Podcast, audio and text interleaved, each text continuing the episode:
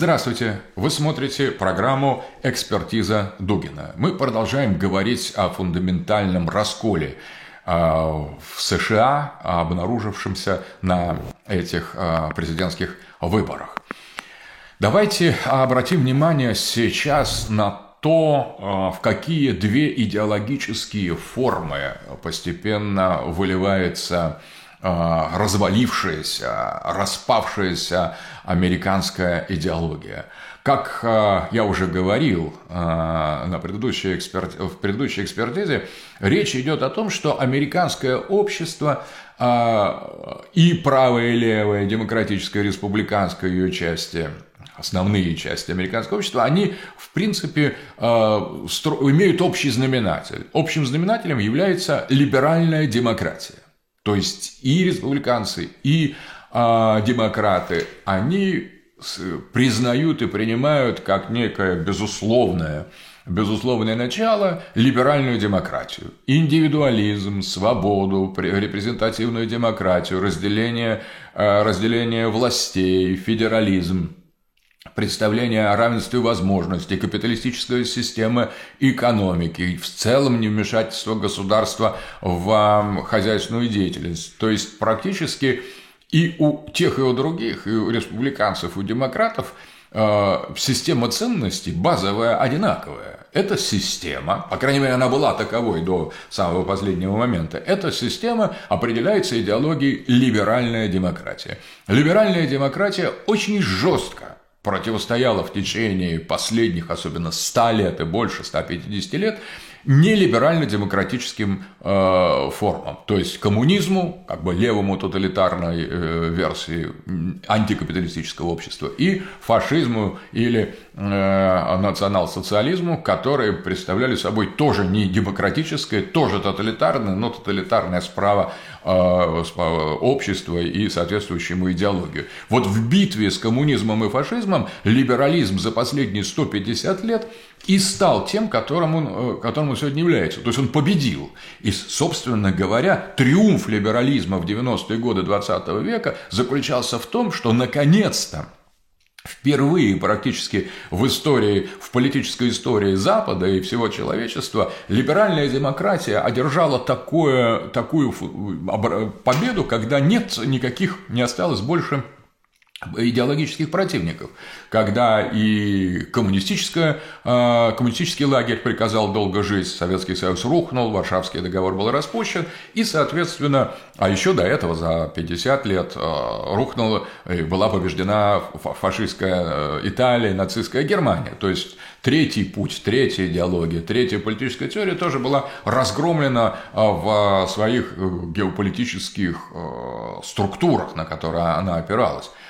Итак, а, либерализм а, достиг а, триумфа, он остался один.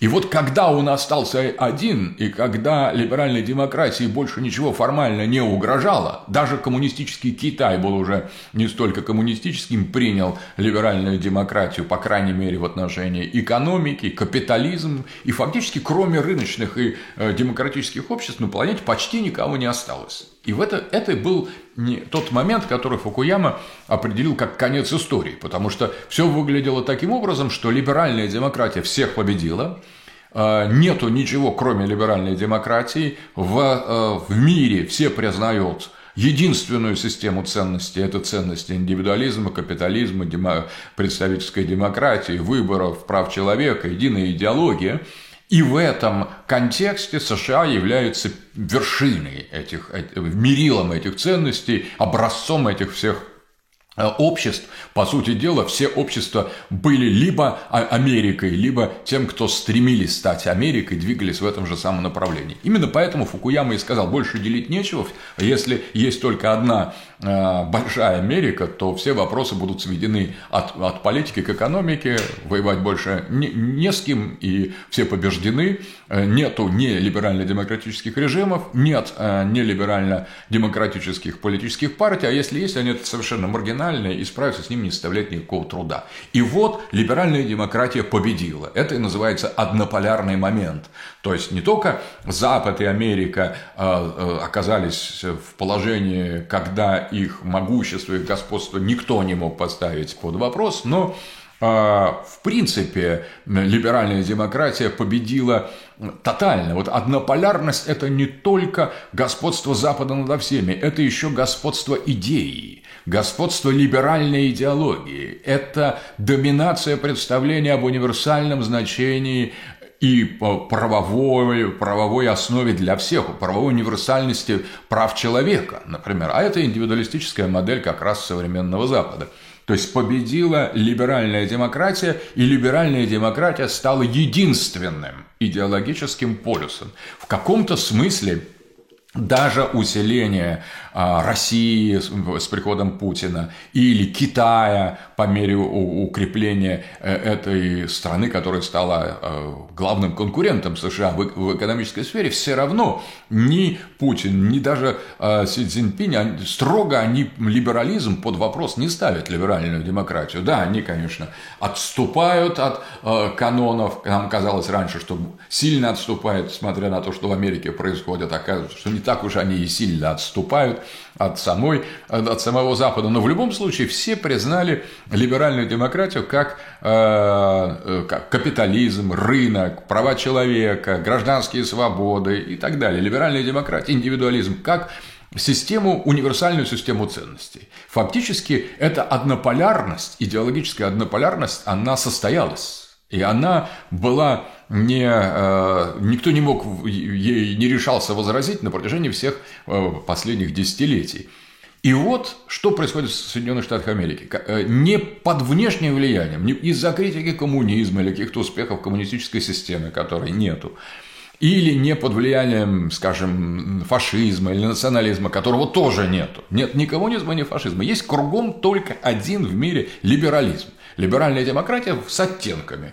Где-то больше в рыночной, рыночной э, капитализме э, ее элементов, где-то в политике, где-то это дает успешные результаты, где-то это провальные результаты. Но в целом никто, вообще ни один режим, пожалуй, кроме Ирана, который имеет свой взгляд на все вещи, и то принимая капиталистическую экономику. Ирана и отчасти Китая, у которых остались элементы партийной системы. Вот Иран и Китай еще не, не говоря уже о маленьких странах, Кореи, например, чуть-чуть, Вьетнам чуть-чуть, Куба. Но вот эти, этот совершенно небольшой, небольшой клуб, и то частично а, оппонирует либеральной демократии, но явно этого недостаточно для того, чтобы сказать, что либеральная демократия под, под критикой, например, иранской, иранской пропаганды дала трещину. Но это смешно, это на самом деле некоторая ничтожно малая для либеральной демократии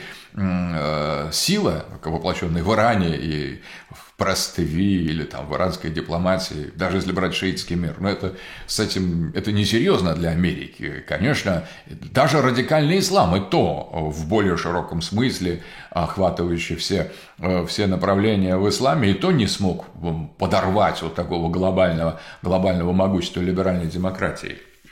А оппозиция Путина, пусть консерватизм, пусть стремящегося немножко, э, ну, как бы притормозить эти процессы либеральной демократизации, тут еще меньше является альтернативой, еще менее эффективной, нежели радикальный ислам в этом, в этом отношении. То есть современная Россия – это либеральная демократия. Ну, пусть не, не, не строго, как э, на Западе, ну, приблизительно то же самое. Так вот, э, капитализм, парламент, права человека, да, с элементами суверенитета, но это, это фрагмент единой системы, это некоторый домен в рамках такого э, э, одной и той же операционной модели, которые, операционной системы, которая является общей, общей для России, для Америки, для Запада, для Востока. Россия как бы пытается установить свое, свои границы э, на, в, в, в этом домене, но операционная система является прозрачной, является единой, поэтому это не альтернатива. И оно сейчас, то, что происходит в США, это именно кризис либеральной идеологии. И кризис этот приходит не извне, а изнутри. Не из России, не, не из Китая, не из Ирана, тем более, даже не из исламского мира. Это, оно, этот кризис приходит изнутри. То есть американская либеральная демократия на этих выборах показывает, что она находится в состоянии имплозии, то есть она взрывается внутрь, она как бы раскалывается изнутри по внутренним причинам. И это самое интересное. Конечно, можно сказать, что либералы, которые привыкли традиционно критиковать коммунизм и фашизм, все форм, формы тоталитаризма, когда этих форм тоталитаризма ни левые, ни правые, ни коммунизма, ни фашизма, ни либерально-демократические политические модели исчезли, Э, этот критический аппарат либерализма э, можно было использовать только против самого себя. Так оно в каком смысле и произошло. То есть либеральные демократы, привыкшие везде видеть тоталитаризм, где он действительно был, и в коммунизме был, и в фашизме был, но когда нет фашизма и коммунизма, тогда они стали, обратили его против самого себя. И вот тут возникает интересный момент. Для либеральной демократии оказалось необходимым найти э, фашизм или коммунизм самих себе. То есть необходимо э, обратить против, тоталит... против само... самих себя этот, этот критический потенциал, который был обращен против внешних врагов. Вот как опасно не иметь врага. Вот как опасно остаться победителю, победителю без тех, на кого можно было бы свалить извне какие-то внутренние, внутренние провалы. Это очень интересно. В свое время Уолтс, такой политолог, э, очень известный аналитик а, американский, он говорил, что не дай бог Америке победить в холодной войне, потому что если будет второй полюс советский, то эта двуполярная система, она позволит очень устойчиво функционировать, потому что любой прокол внутри одной из этих систем, ну, например, там, американская система, всегда можно списать на зловредные козни Советов, и Советы, как внешний враг, просто жизненно необходим, и идеологически он поддерживает э, силой, и критику можно на кого-то вовне направить. То есть враг необходим, причем сильный, умный, идеологический враг необходим, необходим сильный, умный, идеологически мотивированный структуре. Если он исчезает, то создается вакуум, который вначале попытались заполнить там исламом э, политическим, потом Путин на эту э, роль претендовал. У Трампа это был Китай, но вот эти все враги, они не были симметричны либеральной демократии. И вот они были, они, может быть, и представлялись врагами, но они ситуативные враги, они части какого-то каких-то систем, которые нельзя сказать, что вот Путин против либеральной демократии. Но Путин не обладает ни одним из признаков, которые можно было бы э, поставить на один уровень с идеологией либеральной демократии. Ни из слов, ни из действий, ни из намеков. Путин не является антитезой либеральной демократии. Да, он как-то действуя в рамках э, таких парадигм и норм либеральной демократии укрепляет суверенитет России. В, в, в этом контексте, не за его пределом, не бросая вызов либеральной демократии ни в чем практически. Э, с Китаем сложнее, но Китай очень осторожен, адаптируется, гибко использует те же принципы глобализации, стремится извлечь из них пользу. Явно, что он играет несколько не по правилам либеральной демократии, но вызова напрямую не бросает, как было это в советское, в советское время, принимая, по крайней мере, одну из двух фундаментальнейших основ этой либеральной демократии, это капиталистическую рыночную экономику. Если Китай это принимает, значит, он наполовину уже включен, э, включен в систему. На вторую половину нет, но наполовину включен. Это тоже не альтернатива. И поэтому э, либеральная демократия осталась сама перед лицом самой себя. Она победила, и системного врага, такого симметричного врага у либеральной демократии нет – и вот тут-то и начала, начался раскол или имплозия. То есть либеральная демократия взорвалась. Потому что раньше всю лишнюю энергию, все проблемы она списывала на советы. Советы, которые постоянно угрожали безопасности, а ими обосновывался э, военный бюджет. Военный бюджет давал рабочие места, способствовал содействию содействию экономического развития. И в конечном итоге холодная война была просто парадигмой для военно-индустриального комплекса США быть, оставаться флагманом развития экономики. Вот тут врага нет, и чем обосновывать э, бюджет Пентагона, ну, хорошо, мусульманами, э, хорошо, Путиным, но это такие Китаем, но это несимметричные вещи. Рано или поздно в а, такой в реальполитик это изменяется, этот, это распро... этот баланс сил. А идеология и, и военно-промышленный комплекс требуют довольно долгосрочного планирования, долгосрочных проектов, как и идеологии. Поэтому на самом деле, когда говорят, что Deep State – Э, США а оказался в кризисе, это правильно, потому что планировать долгосрочно невозможно при отсутствии симметричной идеологии. И вот тут-то и начинается раскол внутри самой э, американской идеологической системы. В полной мере мы увидели это только сейчас, только на этих выборах. И вот какие же э, идентичности, какие же полюса мы видим? Один из этих полюсов воплощен э, в Байдене и в Камала Харрис.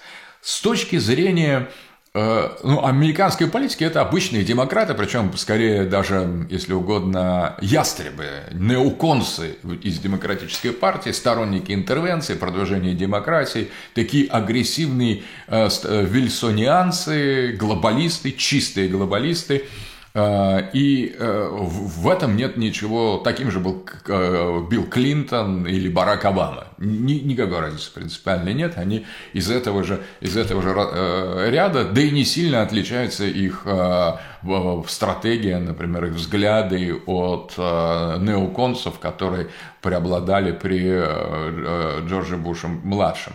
Фактически это обычные, обычные люди, в них ничего нового нет. Но тот, в контекст, тот контекст, в котором они приходят к власти, то движение, которое они подняли в ходе этой предвыборной кампании, вот это уже совсем новое. И фактически э, в стремлении не свергнуть любой ценой, демонизировать Трампа, эта часть э, американской, американского общества, демократы, применили критический потенциал обычно э, используемый против либерально нелиберально-демократических режимов, против их формальных противников, против коммунистов и фашистов, к Трампу.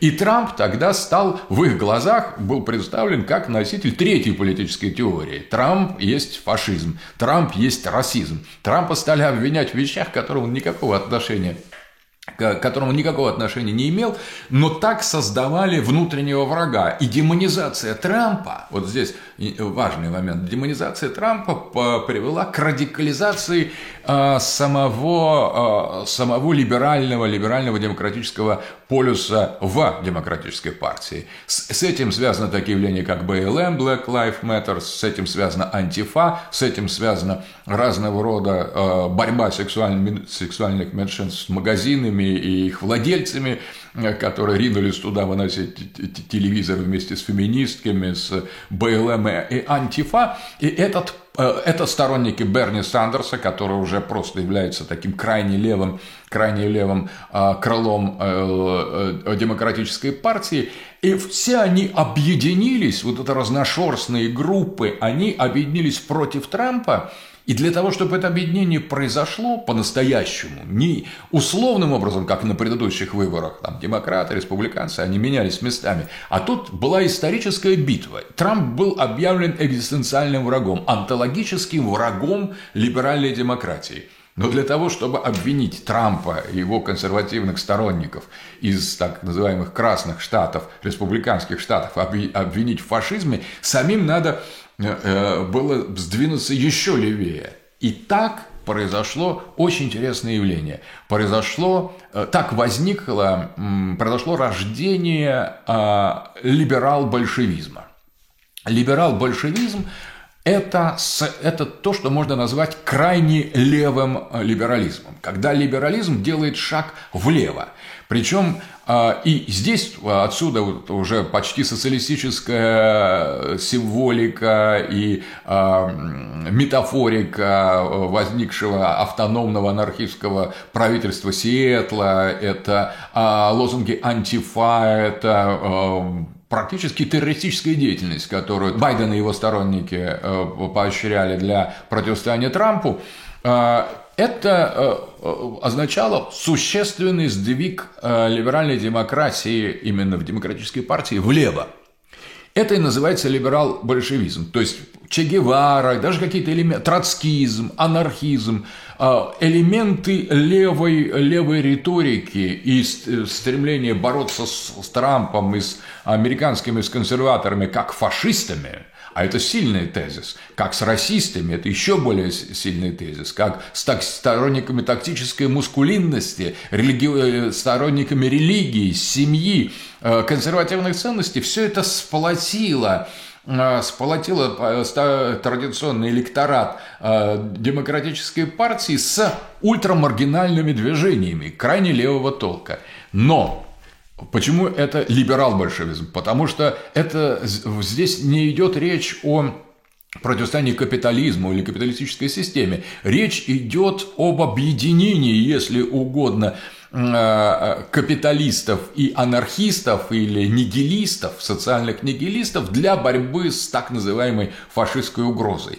Этот либерал-фашизм – это не борьба рабочих против капиталистов, это борьба рассыпающихся высокотехнологических э, капиталистов, которые двигаются в таком прогрессивном, прогрессивном ритме преодоления самих себя. То есть вот поэтому они и, и э, стали подчеркивать такой тезис, как прогрессизм или прогресс. То есть вот этот левый э, левый капитализм или э, либерал-большевизм воплощает в их глазах будущее. И, соответственно, интересно, что еще раньше, за несколько, наверное, десятилетий до этого, убежденный сторонник либерализма, крайний противник социализма и фашизма, такой а, ортодоксальный либерал Джордж Сорос, он уже стал готовить это, это, это смещение либерализма влево и поддерживал поэтому разного рода цветные революции, где эта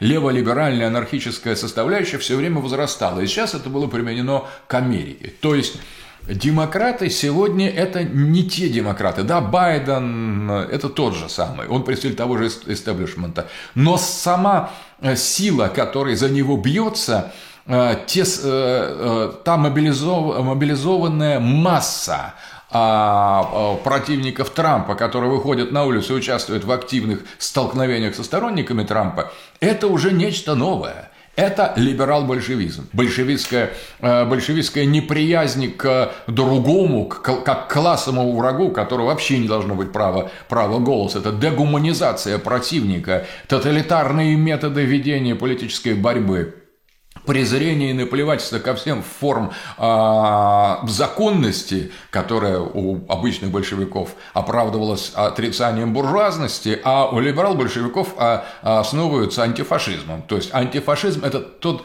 Э, антифашизм в данном случае имеется в виду антитрампизм. То есть э, если ты э, антифашист, то ты можешь все потому что эм, твоя агрессия против любого э, заподозренного в фашизме абсолютно оправдана. И поэтому на самом деле ты не должен ни с чем считаться, или точнее можешь ни с чем не считаться в достижении своих целей.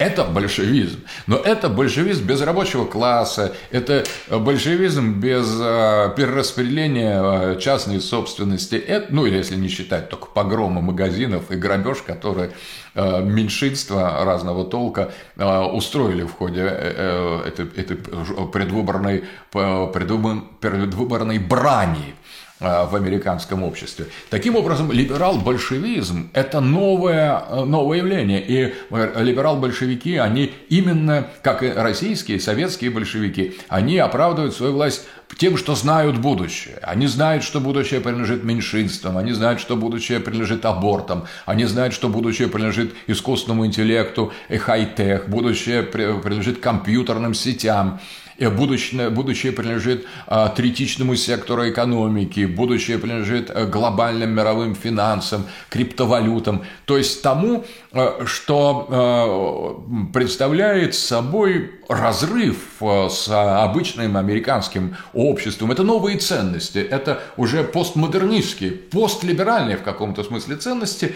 которые на самом деле сохраняют связь с либерализмом, но доводят этот либерализм до последних логических логических пределов. Освобождение, например, либеральное освобождение э, индивидуума от всех форм коллективной идентичности подталкивает либерал-большевиков к освобождению людей от человеческой идентичности, приравнивая их. Отсюда экологическое измерение в этой борьбе тоже важное. Объектно-ориентированная антология, искусственный интеллект, постгуманизм. Все это э, включено в формирование этого нового либерал-большевистского полюса в американской, в американской идеологии. И, соответственно, по мере того, как этот либерал-большевизм все более и более обозначает себя, в американском обществе э, начинает формироваться и противоположное, противоположное направление, которое э, можно определить как национал-либерализм или консервативный либерализм или э, либерализм э, старый, традиционный либерализм. Он, конечно, воплощен в Трампе, и в Трампе он приобрел, скорее даже из лично-психологи- личностно-психологических особенностей Трампа, а не из его идеологии, очень контрастные черты. То есть это не просто, э, скажем, стремление э, притормозить движение в сторону либерал-большевизма, а это нежелание двигаться в этом направлении. То есть то, что консерваторы обычно служат, служат некоторым просто довеском прогрессистам. Прогрессисты идут вперед, а консерваторы их немного одергивают, тормозят, сдерживают, составляют, представляют собой некоторое такое досадное торможение. Они их притормаживают. А, э, и это обычные консерваторы, поэтому, такие как Буш, они просто помогают двигаться вперед, но только подсказывая, может быть, обращая внимание на некоторые, а, на некоторые сложности, препятствия или ворча. То есть это фактически некое такое систематизированное ворчание, говорит, ну давайте не, не завтра, а послезавтра осуществим там полную передачу власти киборгам, ну давайте там не всех там перевратим женщин, мужчин, на мужчин, женщин или наоборот, и снова, и снова, и снова. Но давайте мы кого-то пощадим, давайте кого-то оставим, пусть там глубинки не все готовы. Консерваторы обычно ворчат молчат и помогают э, прогрессистам двигаться дальше тем, что они э, доставляют им, да, определенную головную боль, они их раздражают, но они не выдвигают, не упираются. То есть они э, пытаются тормозить, но в рамках приличия. А Трамп говорит, я вообще не хочу туда идти, зачем мне роботы, зачем мне трансгендеры. И так было хорошо в Америке, прекрасно жили, замечательно, свобода, сильная страна, и промышленность была. А теперь вот наоборот, эти глобалисты, эти либерал большевики, они все у нас похитили, их, их идеология становится тоталитарной. Тут Трамп уже упрекает своих противников именно в большевизме, либерал-большевиков в большевизме. Ну, а, а, и, соответственно, Трамп э, своей, своей фигурой обозначил этот второй полюс, к которому сразу при, при, э, при, пристали э, вот эти американцы, которые не, не, обна, не опознали себя в либерал-большевизме. Это еще не нечто идеологически оформленное, но это уже, уже кое-что. То есть Трамп, который сказал, я вообще не пойду, он стал не тормозить, не ворчать, он просто стал выкрикивать, причем с позиции президента Соединенных Штатов Америки, выигравших один раз выигравший выборы. И вот на это либерал-большевики э, Байдена говорят, Гитлер тоже выиграл выборы. Демократия, мы и говорили, что демократия опасна. Трамп, Гитлер, Гитлер, Путин, Трамп, Путин. Дальше возникает такой замкнутый круг аргументаций. Либеральная демократия несовершенна, они говорят, потому что она может выбрать Гитлера. И, соответственно, раз Гитлера нельзя выбирать ни в коем случае, Соответственно, надо выбирать только э, того, кого надо выбирать, то есть демократа. А если народ хочет выбирать кого-то другого, то этот народ надо лишить его избирательных прав, украсть у них голоса, э, обвинить их в преступлениях, а потом покарать разнести, наказать и посадить их в концлагерь. Так мы э, оказались в системе э, абсолютного, абсолютной поляризации американского общества. Либерал-большевики против национал-либералов. Либера, либеральная демократия была у них одной и той же до какого-то момента. Они представляли собой некоторые формальные крылья этой либеральной демократии. И вдруг эти крылья разорвались и превратились в собственные в самостоятельной, в самостоятельной сущности. Одна из этих сущностей, либерал-большевики, полностью осознают, что они делают. Они осуществляют переход от модерна к постмодерну, к объектно-ориентированной антологии. У них есть программа, у них есть хай-тек, у них есть свой план. Они видят свое э, будущее и чужое будущее. И э, готовы двигаться к этому будущему любой ценой, уничтожая все, что попало, совершая любые преступления, как большевики. У большевиков была цель, и они ее добивались любой ценой, любой вообще, ни на что не обращая внимания.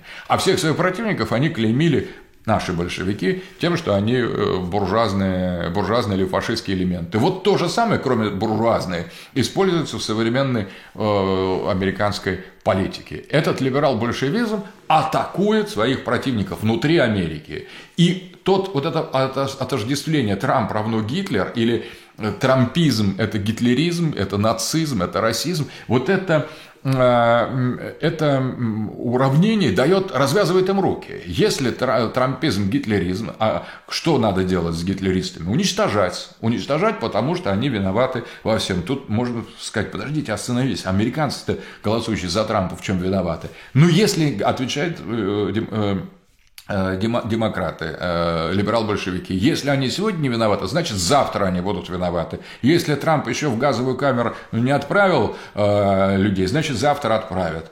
Ему консерваторы говорят, ну с чего вы это взяли, что отправят? Ну пока же не отправят. А говорит, а мы знаем будущее. Вот вы не знаете будущее, о нем не думаете, а мы знаем. Он уже, считай, отправил.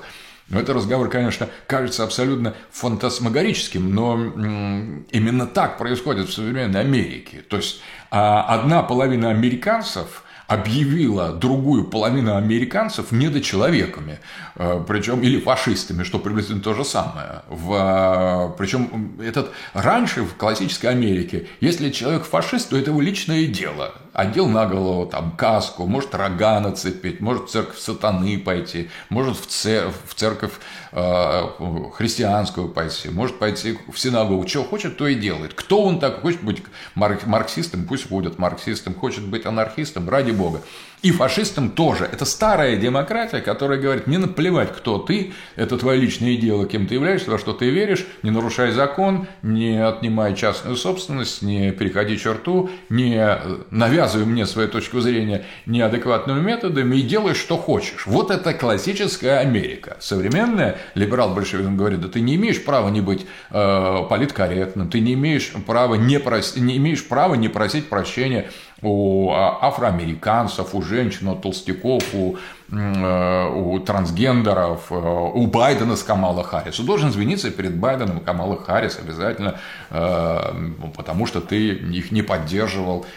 И, соответственно, производит совершенно изменение представления о свободе, потому что свобода из свободы делать все, что угодно и считать все, что угодно, превращается в свободу делать то, что говорят Демократическая партия Соединенных Штатов Америки. Вот это свобода. То есть, что такое свобода, знает только либералы-большевики, а все остальные ошибаются в отношении свободы. Более того, представление о том, что есть свобода выбрать Трампа, это неверно, это не свобода. И те, кто так считают, те фашисты. То есть э, преступники против свободы, а что делают с фашистами, их уничтожают.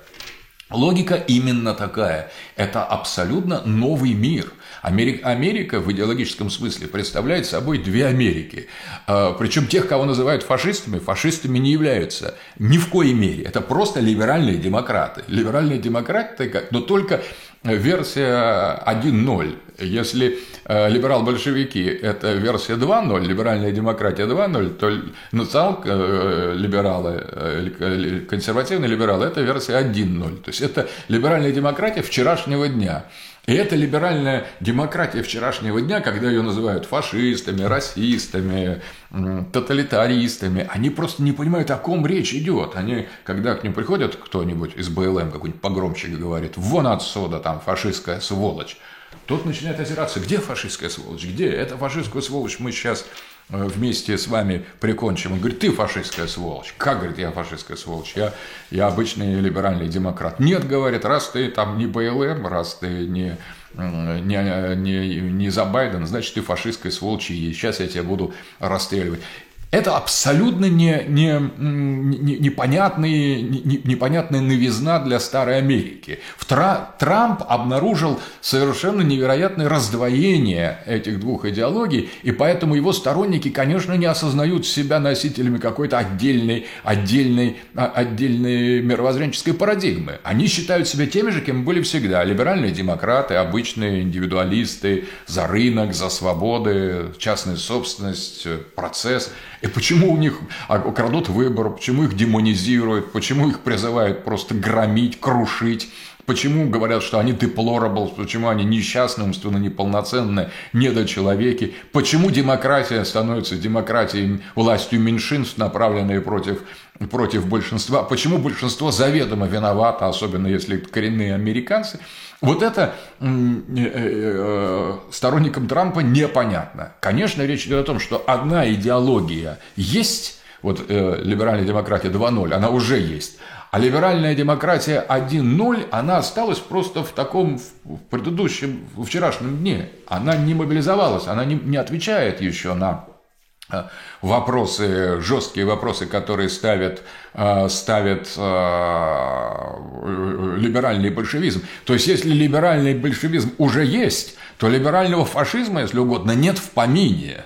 То есть либерал, либерал большевики обращаются к либеральным демократам так, как если старого образца, так, как если бы они были фашистами. Но они не фашисты, они не националисты. И чем больше их называют э, фашистами, чем больше против них борется антифа, Антифа – это фактически э, э, тоталитарная террористическая организация, которая направлена против э, либеральной демократии, только старого образца против трампистов. И, соответственно, получается так, что либералы-большевики есть, это сторонники Байдена и Камалы Харрис, а либеральных фашистов пока нету. Но они необходимы именно либерал-большевикам, чтобы по-настоящему, по-настоящему продолжать свою террористическую политику в духе классических большевиков. И вот это создает интересный момент.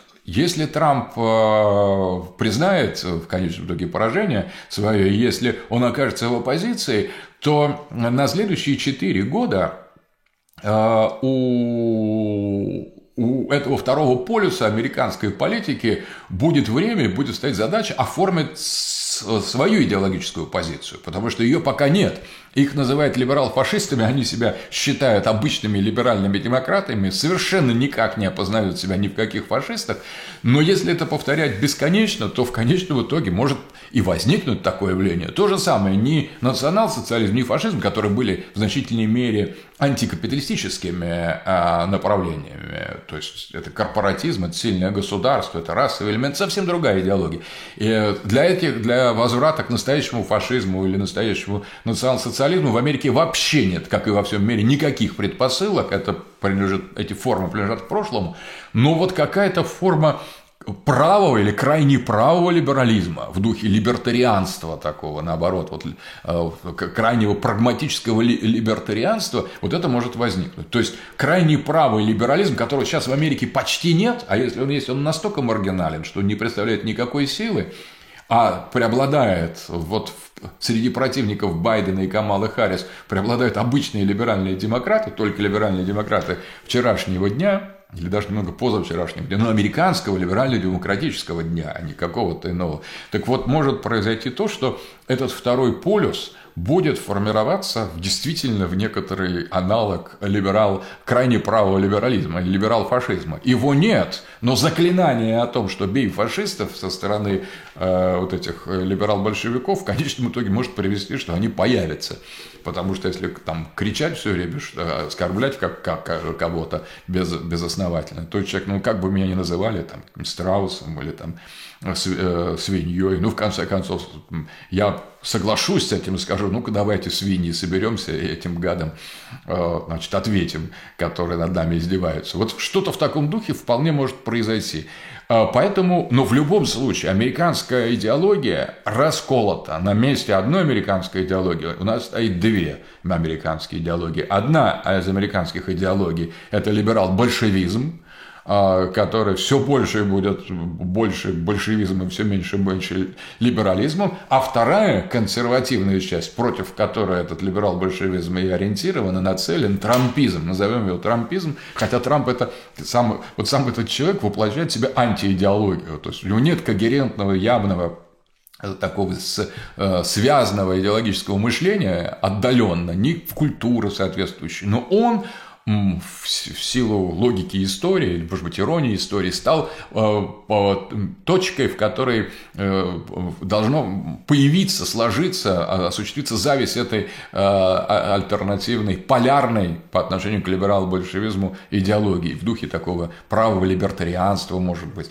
Это очень интересный процесс, а, и эм, я предлагаю уделить ему самое, самое серьезное внимание. То, что происходит в США сегодня, и то, что будет происходить в ближайшие годы, а, окажет огромное влияние на судьбу всего мира потому что вся идеологическая прозападническая сеть тоже в каком-то смысле должна будет э, делать выбор. И мы сейчас видим, что многие либералы в других странах, и в России, и, и э, за ее пределами, они с недоумением смотрят, что происходит, потому что там, где должна быть Э, мир до любовь, и вся оппозиция должна быть сведена к таким к формальным, к формальным жестам, к символическим действиям, вдруг и речь идет об идеологической гражданской войне, и на глазах либеральная идеология, чья основой более-менее вроде бы все усвоили в мире, вдруг снова распадается и снова надо делать выбор. Ты кто? Либерал-большевик или либерал-нацист? Вот это выбор, который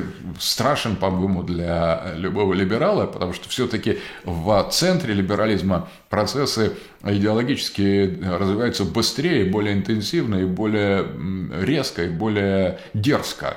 А э, на периферии либеральной сети, опутывающей мир, конечно, либерализм дан в таком в провинциальной версии, то есть либералы, э, амери, американские либералы, они в авангарде, а не американские либералы, не, не западные либералы, они безусловно, представляют собой некоторые, э, некоторые провинциальные версии либерализма. И вот когда эта волна раскола дойдет до либеральных провинций, вот это, конечно, даст очень, очень интересный эффект.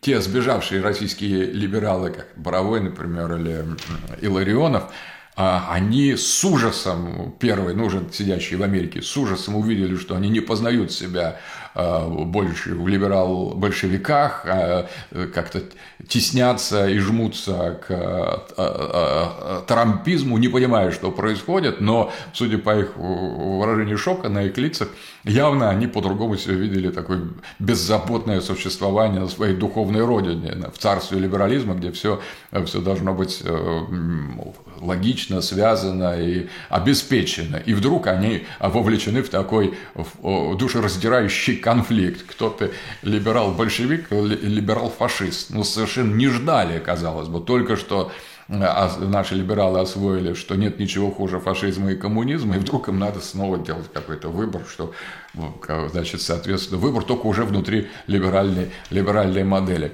А, я не являюсь сторонником либерализма и либеральной демократии ни в какой версии, ни в либерал-большевистской, ни в либерал-фашистской, ни, э, ни в одной из этих, ни в крайне левом, ни в крайне правой версии. Я противник капитализма, либерализма, модерна, Запада. Поэтому я на это смотрю со стороны немножко. И мне даже, честно говоря, как политологу, как специалисту политической философии, интересно, э, до какой степени эти процессы будут развиваться.